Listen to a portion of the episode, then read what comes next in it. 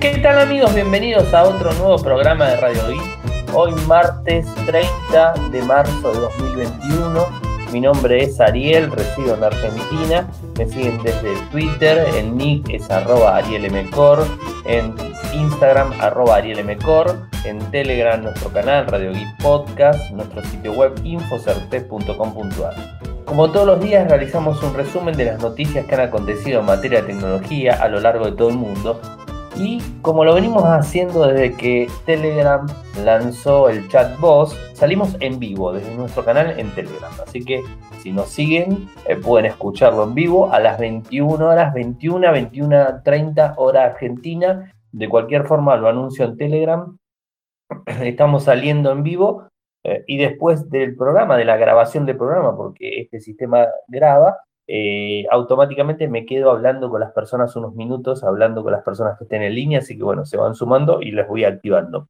Mientras que no se arme un pandemonium de mucha gente conectada, ¿no? Pero bueno, trataremos de cuatro o cinco personas hablar, ir seleccionando al tiempo. Así que vayamos con los títulos. Apple anuncia la fecha del WDC 2021. ARM presenta la versión ARM B9. Spotify compra Locker Room. MediaTek envió la mayoría de conjuntos de chip de teléfonos inteligentes en el 2020. PayPal habilita el pago con Bitcoin. El Museo Louvre disponible por Internet para acceso totalmente gratuito. Xiaomi tendrá coches eléctricos. Xiaomi lanza un cargador inalámbrico el más rápido del mundo de 80 vatios. Y por último, Xiaomi lanza el Mi Mix Fold eh, con un sistema eh, de, cámara líquida, que ahora les voy a contar de qué se trata. O sea, hoy se, está dando el segundo día de lanzamiento de Xiaomi y estos son las estas son las novedades. Vayamos en principio a lo que tiene que ver con Apple, eh, en donde hoy anunció que su conferencia mundial de desarrolladores anual del 7 al 11 de junio será en formato en línea, gratis para todos los desarrolladores del WDC 2021. Ofrecerá una visión única del futuro de iOS, de iPad, OS, Mac OS, Watch OS y tvOS. Sobre eh, la base de la participación récord y los aprendizajes de la conferencia en línea del año pasado, la WDC 21 es una oportunidad para que los desarrolladores aprendan sobre las nuevas tecnologías, herramientas y marcos en los que confían para crear aplicaciones y juegos innovadores, diferenciadores de la plataforma, obviamente. Nos encanta reunir a nuestros desarrolladores cada año en la WDC para conocer nuestras últimas tecnologías y conectarlos con ingenieros de Apple, dijo Susan Prescott, vicepresidenta mundial de Relaciones eh, con Desarrollo y Marketing Empresarial Educativo de Apple. Todo ese es el título de la, serie. Así que bueno, eh, como les dije, del 7 al 11 eh, está eh, el evento, el WDC 21, en donde seguramente vamos a conocer novedades de Apple. No sé cuáles serán las novedades, pero bueno, estaremos atentos. Y lo que sí, eh, digamos, este, recogemos con un, con un agrado muy, este, digamos, importante, tiene que ver con la próxima arquitectura de ARM, esta empresa británica, que es la responsable de la masividad de los microprocesadores ARM que están en todo el mundo, desde los eh, Qualcomm, MediaTek, eh, High Silicon, o sea, digamos de Apple Silicon, bueno, todos los microprocesadores que conocemos en el mundo de portátiles, de móviles, disculpe, móviles, tabletas y ahora también portátiles, eh, vienen del lado de ARM. Y hoy se dio a conocer de forma oficial que está sacando una nueva arquitectura. Eh, está hace 10 años la arquitectura ARM-B8. Bueno, hoy se anunció la ARM-B9, que tiene, digamos, este, innovaciones eh, interesantes. O sea, son 10 años de tecnología en la B8, ahora nos pasamos a la B9. Tiene eh, principal hincapié en la seguridad, en la inteligencia artificial y la potencia porque son tres puntos importantes que lo, que lo estamos viendo de forma constante en los dispositivos, o sea, lo vemos en los equipos eh, normales. Y además, recordemos que lo hablamos en el día de ayer, la, importancia que tienen los microprocesadores ARM en este presente y futuro, obviamente, porque le está empezando a quitar mercado a Intel y AMD en procesadores para escritorio, o sea, para, digamos, eh, computadoras, eh, digamos, de, de, escritorio o portátiles. Eso le va a ir quitando de Apple, obviamente ya le quitó. Apple tiene su Apple Silicon, que ya lo hemos hablado esta semana también y le va a quitar mercado a los procesadores convencionales x86 y seguramente esto va a hacer un, boom muy fuerte. Y con esta nueva tecnología, la RB9, vamos a tener computadoras más potentes, o sea, vamos a poder tener computadoras más potentes a lo que es el día de hoy. O sea, por ejemplo, el M2 de Apple va a ser mucho más potente con esta nueva, nueva, procesa, nueva tecnología de arquitectura que va a estar disponible seguramente para el 2022. Este año, olvídense porque no creo que haya ningún fabricante de microprocesadores que lo utilice. Seguramente el año que viene, en el 2022, vamos a empezar a ver teléfonos, tabletas y, digamos, este, computadores. Hoy, de hecho, les voy a contar que el nuevo dispositivo de Xiaomi que lanzó el plegable tiene un sistema de escritorio. O sea, Xiaomi también se suma al sistema de escritorio. Lo, vengo lo traigo a colación ahora eh, porque me parece interesante. Trae un sistema de escritorio eh, para poder utilizarlo como si fuera una máquina, digamos, este, de escritorio, o sea, con una pantalla más grande y que lo puedas conectar con un cable HMI, que lo puedas conectar con un mouse, un, un teclado y que de esa forma puedas utilizarlo sin ningún tipo de problemas. La verdad, me parece muy bueno. Así que vayamos a los puntos. Eh, ¿Cuáles son los principales? Seguridad, procesamiento de inteligencia artificial y potencia informática. Empezando por el aspecto de la seguridad, la arquitectura ARMv9 incluye funcionalidad de arquitectura de computación confidencial, la CCA de ARM. Esto permite que las aplicaciones utilicen realms, eh, que es posible la posibilidad de proteger el código y datos privados para que se ejecuten en entornos separados de otras aplicaciones de software. Es decir, se mete también en el software. Esto es uno de los puntos. ¿Qué más? También contarán con Scalable Vector Extension SBE de ARM. Se trata de una función desarrollada con un conjunto eh, con Fujitsu y que permite procesar con mayor rapidez datos en 5G, en realidad virtual o, o aumentada en local. Esto sería uno de los puntos. La tecnología SB también está presente en los superordenadores que utilizan tecnología ARM. Y respecto a la potencia, lo que dice la gente de ARM es que va a tener una potencia superior a la tecnología anterior de un 30%, o sea, va a tener una potencia superior en los GPUs digamos, y CPUs de 30% comparado con el, eh, eh, con el año, digamos, con el ARMv8. Así que bueno, interesante la arquitectura, tendremos que estar esperando los dispositivos que lo lancen, eh, pero seguramente va a haber eh, fabricantes el año próximo lanzando con esta tecnología. Fabricantes, a ver, vamos de vuelta, lo tienen que fabricar los chips, o sea, los microprocesadores, y después los fabricantes de smartphone obviamente lo van a tomar. Va a ser una nueva tecnología. Desde que conocemos Android, desde que conocemos iPhone, estamos utilizando RMB8. O sea, ahora vamos a empezar a utilizar RMB9 el año próximo. Así que bueno, es interesante. Spotify compra Locker Room eh, para mejorar eh, lo que sería la oferta de interacciones en vivo al estilo Clubhouse. Vieron que todas las empresas están orientándose al, sistema Clubhouse. De hecho, esto que estamos utilizando ahora, el chatbot de Telegram, está orientado a esto, o sea, bueno, a este, a este sistema de audio con conferencia, que podemos hacer una radio en vivo y que podemos tener un ida y vuelta con los eh, escuchas que están del otro lado y pueden ir hablando. O sea, bueno, esto se puede hacer. Eh, la empresa eh, ha adquirido Betty Labs, los creadores de Locker Rooms, una aplicación de audio en directo que ayudará a Spotify a mejorar la función que está trabajando para ofrecer emisiones en directo en modo radio tradicional.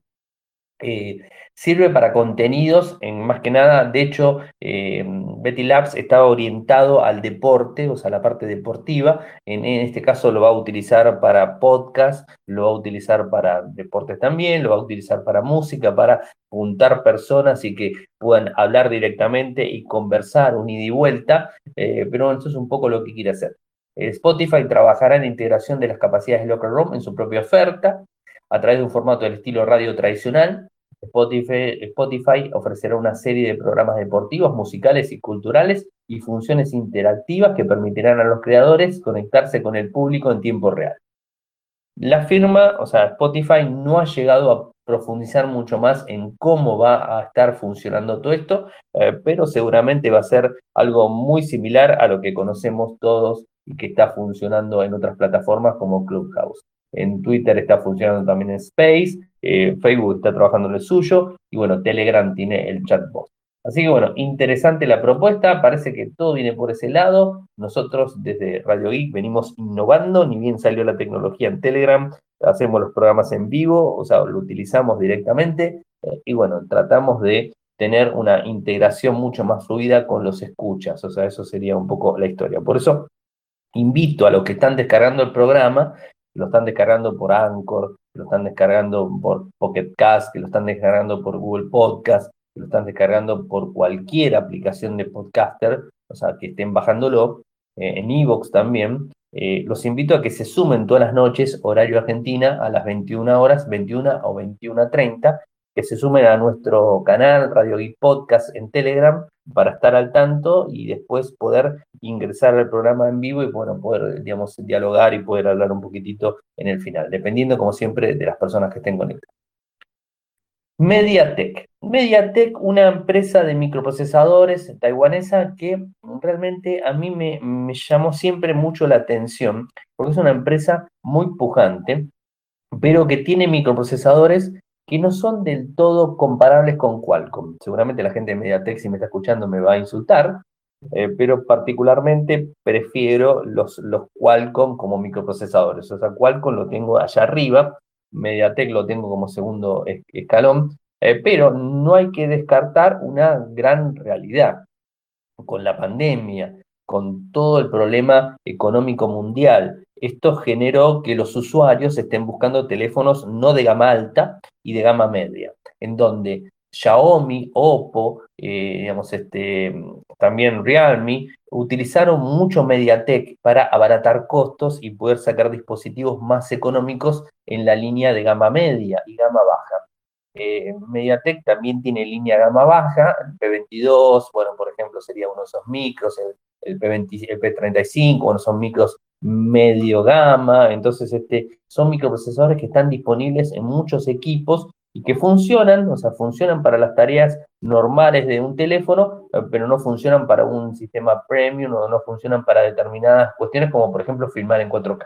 Siempre pongo el mismo ejemplo. Eh, me, doy cuenta al microprocesador qué potencia tiene si filma o no filma en 4K. Más allá de los benchmarks que le corro, el filmar en 4K es una de las cosas que me doy cuenta si el teléfono soporta velocidad o no soporta velocidad. Eh, la gran mayoría de gama media de hoy día, por más que tengas una cámara 64, va a funcionar en 4, k pero hay cámaras de 48 megapíxeles en dispositivos determinados que filman en Full HD y no superan Full HD. ¿Y esto quién lo delimita? Lo delimita el microprocesador. El microprocesador es el que lo lleva adelante. Pero volviendo, volviendo a la noticia, Digitime revela que MediaTek fue el primer fabricante número uno eh, para teléfonos inteligentes en el 2020. Eh, el crecimiento se dio por todo esto que le estoy contando y además se suma a Huawei, que Huawei le encarga para sus dispositivos que son gama media, les encarga MediaTek por no poder comprar Qualcomm porque es estadounidense, tiene que comprar MediaTek que es taiwanés, entonces puede comprarlo. Es un socio estratégico para, para Huawei.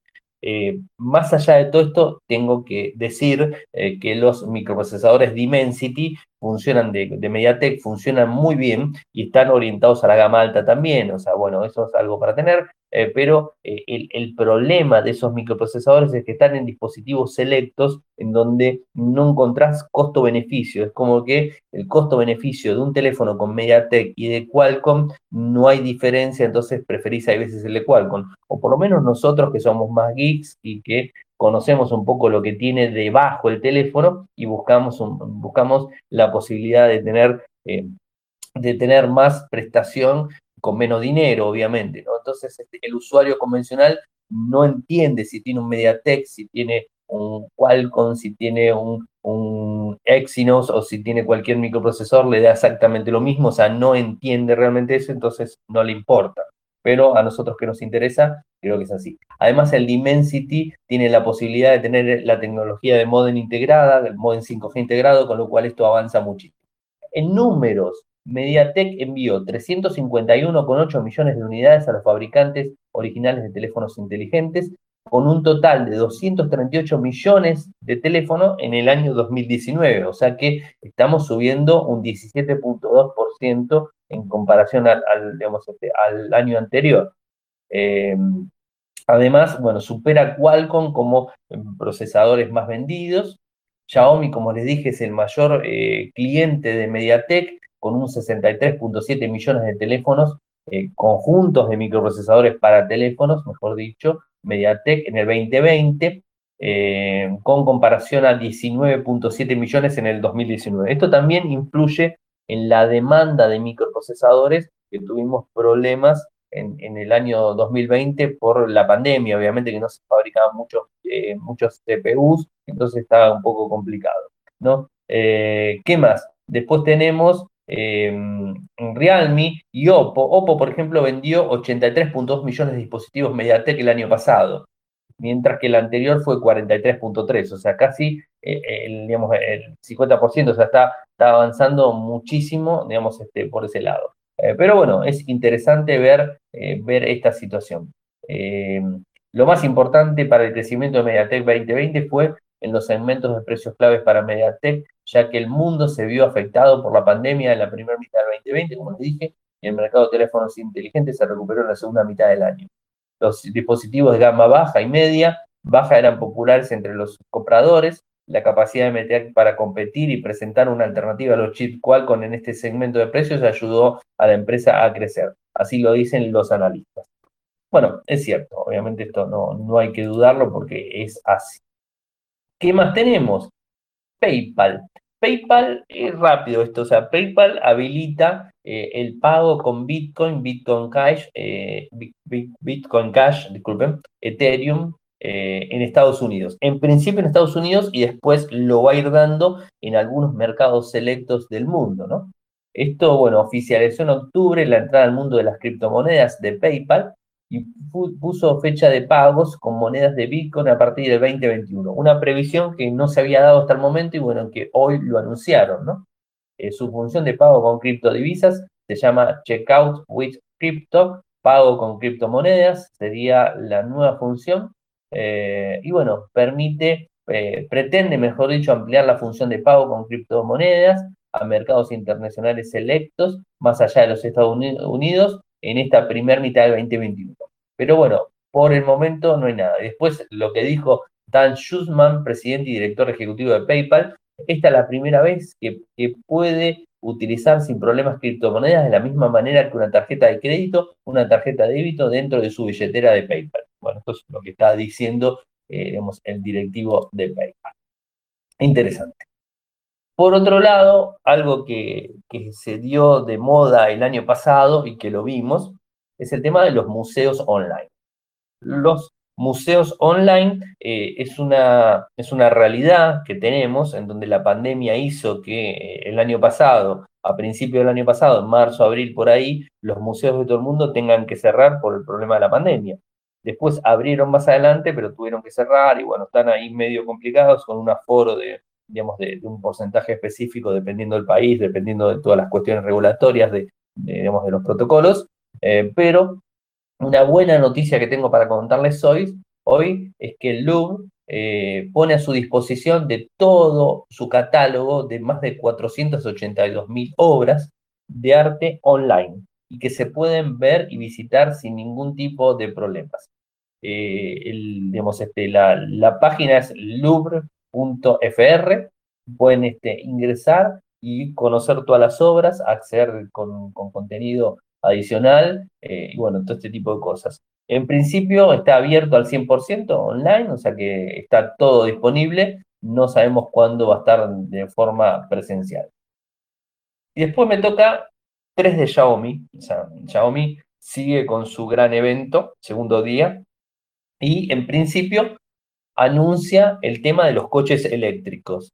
Eh, algo que según su CEO estaba, estaba viéndolo desde el año 2013 cuando conoció eh, digamos, a Elon Musk y bueno, conoció a Tesla y bueno, conoció todo ese tipo de cosas. Entonces viene pensando desde ese año cómo poder hacerlo. Está hablando de una inversión de 10 millones de dólares durante la próxima década, ¿no? O sea, sería eso, para entrar en el negocio de los vehículos. Eh, no sabemos qué tipo de vehículos va a crear, sabemos que se va a crear una división eh, para coches eléctricos eh, y que, bueno, que va a trabajar fuertemente compitiendo con Tesla y el resto de las marcas de vehículos eléctricos del mundo. Así que, bueno, la inversión sería esa. Eh, Li, Li actual CEO de Xiaomi, ocupó el rol de CEO del negocio de coches eléctricos de Xiaomi, sin especificar todavía si se trata de una división diferenciada o parte de Xiaomi Corporation. La compañía explica que proporcionará conocer más detalles durante la segunda parte del evento del lanzamiento. hasta ahora no sabemos más nada, así que habrá que esperar, pero como les dije, eh, en el 2013 eh, Lee estaba, digamos, este, muy entusiasmado ya con los, los coches eléctricos. Y algo bueno, eh, que en principio van a decir bueno hasta cierto punto, porque el costo quizás es un poco elevado, pero tiene un plus, así que no se adelanten. Xiaomi presentó el primer cargador inalámbrico más rápido del mundo, que soporta 80 vatios de carga inalámbrica. Eh, obviamente, el, digamos, el, teléfono el Xiaomi Mi, Mi 11 Ultra carga en 65, si mal no recuerdo, este queda con 15 arriba, lo vas a poder cargar a 65, no 80. O sea, la idea es que lo tengas para 80 para los dispositivos que más adelante empiecen a cargar a más, a más, a más velocidad, ¿no? Ese tipo de cosas. Eh, está muy bueno el cargador, es el más rápido del mundo, como les dije. Eh, digamos, este, eh, está pensado obviamente para todos los Mi 11 Pro y, Ultra que anunciaron. destaca que tiene un botoncito que le da máxima potencia, o sea que le vas a dar máxima potencia si no tienes un 15% por debajo de los 80. es un curioso activador de por hardware que no, no, no pensábamos. Eh, y el valor, el valor son 499 yuanes, que al cambio en euros son 65, 65 euros. O sea, es caro, pero, pero, la caja trae dentro, además del cargador de 80 vatios inalámbrico, un cargador eh, ultra rápido de 120 vatios con cable. O sea que tenés un cargador de 120 vatios para conectar al teléfono y tenés un cargador este, eh, inalámbrico de 80 vatios. O sea que dentro de todo los 65 euros está bastante bien canalizado, ¿no? Pero bueno, hay, que, hay que verlo si es tan necesario. Además tiene, tiene un sistema de, carga dual, o sea, puede cargar más dispositivos, como inspirado en el AirPower de Apple, o sea, un cargador inalámbrico múltiple, sería la definición exacta. Así que bueno, interesante el cargador. Y me queda por hablar del Xiaomi Mi, Mix Fold, eh, un dispositivo que, tengo que ser sincero, o sea, copia el formato del Galaxy Fold, o sea, está copiando el formato del Galaxy Fold, de eso no hay duda. Eh, la verdad, eh, parece, parece extraño que los, los, fabricantes hagan este tipo de cosas, pero bueno, lo vienen haciendo, lo vienen haciendo siempre. y bueno, han, copiado el mismo. O sea, veamos las características técnicas. Tiene una pantalla principal cuando el dispositivo está abierto de 8.01 pulgadas, tecnología OLED, una resolución de 2840 x 1860 píxeles, tasa de refresco 60 Hz, vale ahí, Dolby Vision, eh, una pantalla principal cuando se cierra el dispositivo de 6,52 pulgadas OLED, 2520 por 840 a 90 Hz, este está un poquito mejor, Dolby Vision, obviamente. Tiene un microprocesador Qualcomm Snapdragon 888, viene con 12 GB con 256 o 16 GB con 512. Tiene una cámara principal de 108 megapíxeles con OIS. Tiene una cámara ultra gran angular de 13 megapíxeles con macro y una periscópica de 8 megapíxeles con zoom óptico de 3 aumentos. Cámara frontal de 20. O sea, una de las cámaras principales es con tecnología Liquid. Ahora les voy a contar de qué se trata. Viene con tecnología 5G, obviamente porque el microprocesador lo soporta, Bluetooth 5.2, Wi-Fi 6, NFC, GPS, GLONASS, Beidou.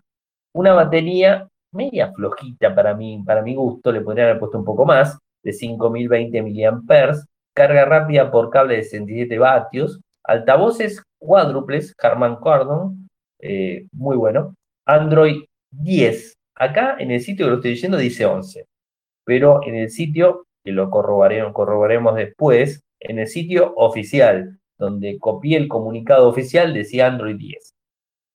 No sé, está a confirmar. Debería tener Android 11. MIUI 12, eh, dimensiones. Plegado 173,2 milímetros, 68,8 milímetros, 17,2 milímetros de, eh, digamos, de espesor.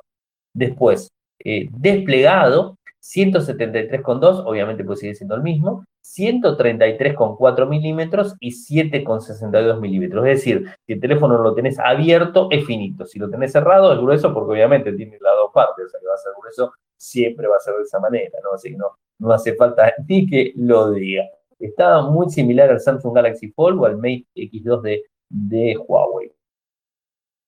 Tiene una tecnología, como les decía recién, eh, que permite trabajar, conectarlo con, con un USB-C al HMI y utilizarlo como si fuera una computadora, o sea, es un, es un entorno escritorio-computadora cuando está la pantalla abierta, obviamente, no cuando está la pantalla cerrada, o sea, funciona de esa manera, tenés teclado y mouse y ese tipo de cosas. Em, en cuanto a la seguridad, Xiaomi ha implementado una opción para que con una pulsación desactivemos los micrófonos, cámaras y localización en GPS. Para los más este, perseguidos está bueno. El interfaz de ordenador ya se los dije. La pantalla viene 90 Hz en la parte externa y la interna 60. Eh, el sonido está con Harman Kardon, que bueno, eso también se los dije. Es un dispositivo muy bueno. Ahora, ¿qué es lo que tiene en cuanto eh, a la parte focal y que tiene una cámara líquida? Eh, algo que la, propia marca había anunciado la semana pasada, bueno, hoy tenemos este, ya detalles de la misma. Se puede usar eh, como mismo sensor con dos tipos de sensores, el, poder hacer un teleobjetivo y sensor macro al mismo tiempo, por ejemplo, tomar un mejor ángulo, eh, tomar este, un mejor foco, esto lo puede hacer sin ningún tipo de problemas, eh, obteniendo un mejor enfoque para sacar las fotos, obviamente. Se reduce el espacio ocupado por el módulo de la cámara y los teléfonos, esto es un poco lo que, lo que va haciendo. Y además de esto, ¿qué es lo que hizo Xiaomi? Presentó en este mismo dispositivo un chip un, de procesamiento de imágenes llamado Sur-C1, eh, que procesa mejor la imagen, eh, mejora el enfoque, el balance de blancos, la exposición.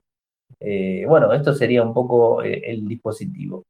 Los valores, creo que estamos esperando los valores. No es caro, pero vamos de vuelta a lo mismo que les vengo diciendo durante mucho tiempo. Los valores de China son más económicos que los de, los de Occidente. Así que a tener en cuenta. Hablamos de yuanes y después los pasamos a euros. Eh, el dispositivo, el de 12 con 256, cuesta 999 yuanes, algo así como 1.300 euros. Eh, después tenés el de 12 no ese 12,56 les dije, 12 con 512, 1.425 euros saldría o 10.999 yuanes. Y la versión full de 16 GB con 512 cuesta 12.999 yuanes, algo así como 1.700 euros. Si esto se respeta, va a estar más barato que el Galaxy Fold. Si esto se respeta. No sabemos cuánto puede llegar a estar en, Europa, en, América, no sabemos cuánto puede llegar a estar, eh, pero si se respetaría este valor, sería el teléfono plegable más económico de este estilo, ¿no? De este estilo, porque después tenés el Flip que es más barato o el Razer que es más barato, ¿no? O sea, de este estilo, digamos, este, de pantalla grande con el plegable de un lado. Así que bueno, eso sería, sería esto del teléfono Xiaomi, el Mi Mix Fold eh, plegable. O sea, lindo, la verdad que Xiaomi está haciendo un gran lanzamiento, o sea, realmente algo muy bueno que viene haciendo. Así que bueno, gente, hemos llegado al final del programa. Veo que hay muchos conectados. Ahora me quedo hablando con ustedes eh, desde Telegram. Eh, Saben, si me quieren apoyar, lo pueden hacer desde Patreon en www.patreon.com radiogeek, www.patreon.com radiogeek, de un dólar en adelante. Te los voy a agradecer muchísimo. Saben que pueden seguirme desde Twitter. El nick es arroba arielmcor. En Telegram, nuestro canal Radio Geek Podcast. El en vivo lo hacemos de Radio Geek Podcast en Telegram nuestro sitio web infocerte.com.ar. Muchas gracias por escucharme y será hasta mañana. Chau, chau. Toyoko ofrece cursos de programación y servicios de desarrollo de software a medida. Para más información ingresar a toyoko.io podés editar tu libro digital en Infocertec. Encontrá más información enviando un correo electrónico a info.infocertec.com.ar. Para auspiciar en Radio Geek Podcast, pueden enviar un correo electrónico a la cuenta info.infocertec.com.ar.